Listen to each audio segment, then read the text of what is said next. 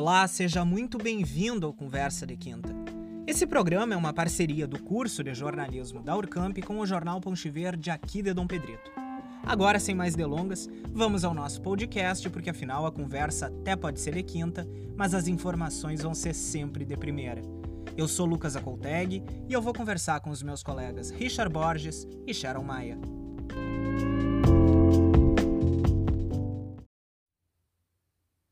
Olá! Está começando agora mais um Conversa de Quinta. Na verdade, esse episódio tem um sabor um pouco diferente, porque é o último dessa temporada. Esse podcast começou falando sobre as vacinas e se despede abordando novamente essa questão.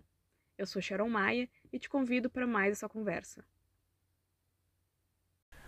Oi, oi, eu sou Richard Borges e como a Sharon já mencionou, o episódio de hoje irá falar sobre as novas doses da Coronavac, a Pfizer e a Janssen, que devem ser distribuídas nesta sexta-feira 25 para as 18 coordenadorias regionais de saúde.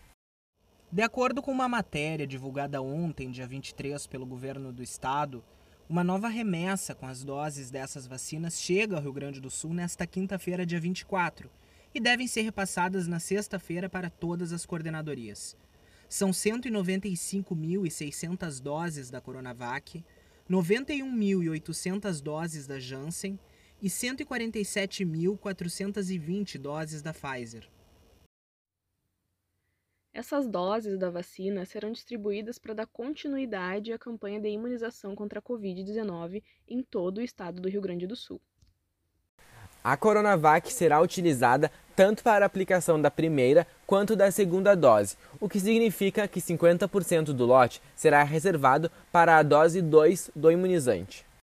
Já as vacinas da Janssen e da Pfizer serão destinadas para a aplicação da primeira dose. Essas decisões foram tomadas em uma reunião que aconteceu no final da tarde de ontem entre a CIB, que é a Comissão Intergestores Bipartite, e representantes do Estado e municípios. A secretária de Saúde do Estado, Arita Bergman, aconselhou aos municípios que usem a vacina da Janssen para imunizar os professores do ensino básico.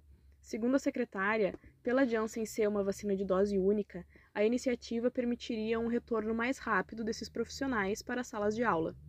Mas as planilhas com a distribuição de doses aos municípios e toda a logística que envolve essa distribuição ainda estão sendo definidas.